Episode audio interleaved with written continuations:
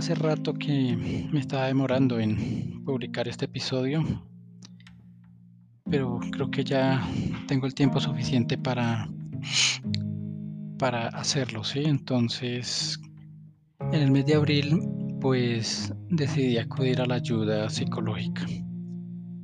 Y pues la verdad, ayuda, sí, pero pues no es que sea la gran cosa. No sé si es que dependiendo del profesional que, que usted le toque o la forma en que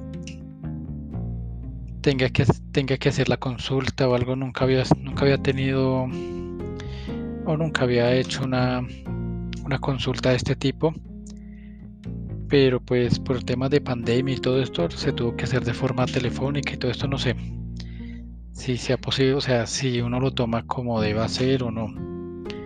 Pero la verdad no, no me no me parece que, que ayude mucho. De todas maneras, algo importante en lo que pude, lo único que puedo rescatar de esto es ser consciente de, del tema de la de la adicción afectiva, que fue lo que me, me diagnosticaron como tal. Es un tema bastante complejo, he estado leyendo y, y alguien puede llegar a este tipo, yo creo que en mi caso, y a depender de este tipo de adicción como depende un drogadicto de su de su sustancia para sentirse bien es algo que no me no me agrada tener que aceptarlo, pero pero creo que sí el diagnóstico está bien hecho. Mi tema es una adicción afectiva y y hay que empezar a trabajar ya en esto. hay cosas que no que no que no son posibles, digamos, cuando usted está afectado por este tipo de cosas, no es fácil salir. Primero por el tiempo que lleva uno en una relación de este tipo y segundo, pues, y en este caso, digamos, al tener mis hijos todavía bajo mi, cuidado y como se están poniendo las cosas en el país, pues ahí hasta agradezco no haber tomado la decisión de de abandonar antes. Porque en serio que en Colombia las cosas están feas. y no sé, por esta época hay cierta, le, le, han llamado aquí los medios vandalismo, los medios tradicionales. Pero lo que uno puede ver es, y lo que están viendo, lo que se puede enviar hacia la parte internacional es es una explosión social que se tenía que dar y que en algún momento se tenía que, manifestar. Entonces yo sí creo que en un, momento de estos es crucial estar uno con, con sus hijos. Sabemos que los que más la están pasando mal son los jóvenes. Son los que están saliendo a protestar y, y ya yo creo que a nivel internacional se sabe lo que está ocurriendo aquí en Colombia. Están asesinando a nuestros jóvenes, los están mutilando de forma, están disparando directamente a los ojos, eh, los están estigmatizando de vándalos y uno que tiene hijos menores o jóvenes, creo que es crucial estar en este momento junto a ellos para cuidarlos. Entonces, ya aceptando y, y conociendo el diagnóstico que, que me aqueja, creo que es crucial empezar a trabajar en esto. No, no, va a ser fácil, ya lo he analizado bastante. Como les digo, por el tiempo que, que, que llevamos en esta relación y, y por las, las, digamos, las características de la personalidad, pues creo que va a ser un trabajo bastante fuerte lograr salir de, este tipo de enfermedad porque ya es catalogado como una enfermedad la, la adicción afectiva entonces era lo que les quería contar Va a ser un largo camino, va a ser duro, pero creo que lo vamos a lograr. Vamos a ponerle empeño y, vamos a empezar a trabajar duro, duro, duro en esto. Como lo decía en uno de los episodios pasados o anteriores, el tema con mis hijos es para mí es muy importante. Por eso en ese episodio lo titulé Todo lo que empiezas debes terminarlo. Y creo que en este momento no es un momento crucial en mi país para, para tomar una decisión de, de dejarlos solos. Está muy compleja la situación. El desempleo en Colombia es fuerte, sobre todo para ese tipo de población, la juventud entre los 18 y los 30 años. También pues además de que pues si no hay empleo deberían haber oportunidades ya sea de estudio o de aprovechamiento del tiempo. Pero pues con lo que está pasando vemos que, que el gobierno y a las élites que dominan el país no les interesa mucho lo que pase con, con los jóvenes. Lo único que le están mandando es el ejército, el SMAT y pues lo que ustedes ya han visto en, en canales de televisión y noticias internacionales. Creo que el, principal problema de, de nuestro país, además de la ignorancia, es la falta de empatía. Escuchaba yo en un medio de comunicación tradicional que día que invitaron a los empresarios, grandes empresarios de, Colombia. Y, y, hablaba uno de que, la gente tenía derecho a protestar, pero no a bloquear. ¿Y qué saca usted con protestar, protestar y no presionar? Cuando si usted no presiona, pues no le ponen atención. Y también hablaba de que en este momento fácilmente por, los por los bloqueos se podían perder 100.000 empleos. Sí, sí, es grave. Me parece que perder 100.000 empleos en cualquier sociedad es complejo.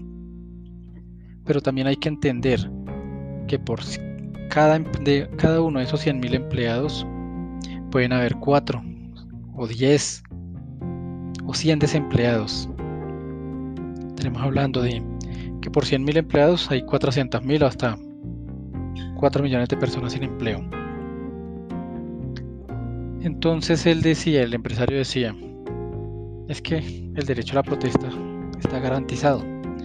Lo que no está garantizado es la, los bloqueos. Y puede que tengan algo de razón, pero pero cuando no hay empatía es muy difícil que una sociedad salga adelante. Cuando un empresario habla así, dice, prácticamente está diciendo, desde que mis problemas estén solucionados, el del resto me vale, me vale huevo. Pueden protestar, pero desde que no me molesten a mí, el resto no me importa.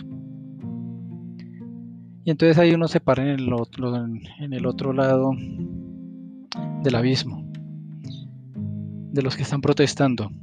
Y ellos dicen, si este tiene y yo no tengo, pues yo también voy a actuar para que nadie tenga.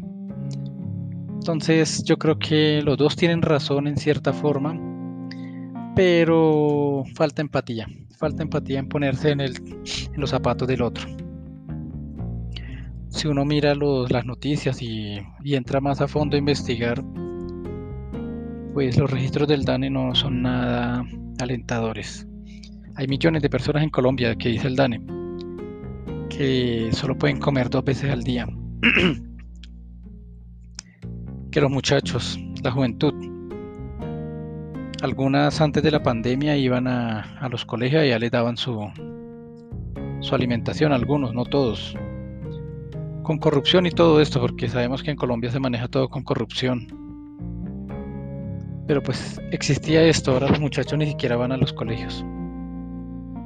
El gobierno pues no, no que no muestra una solución de a la pandemia, no la mostró.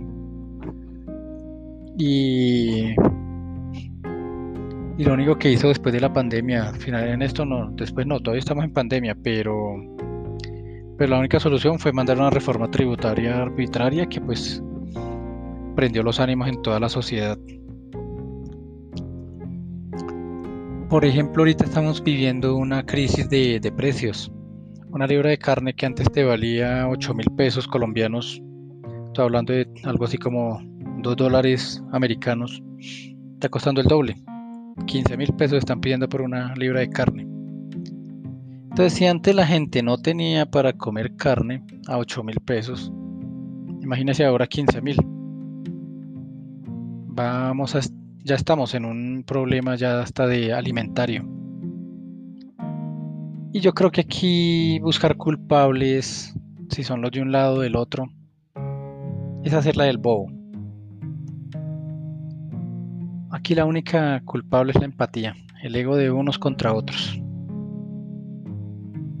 Yo tengo 43 años y, y me preocupan mis hijos hacia el futuro.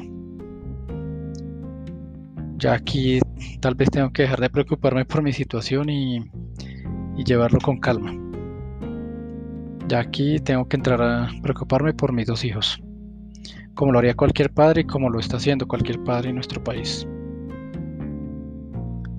No es posible que un país no le muestre un futuro prometedor a su sociedad.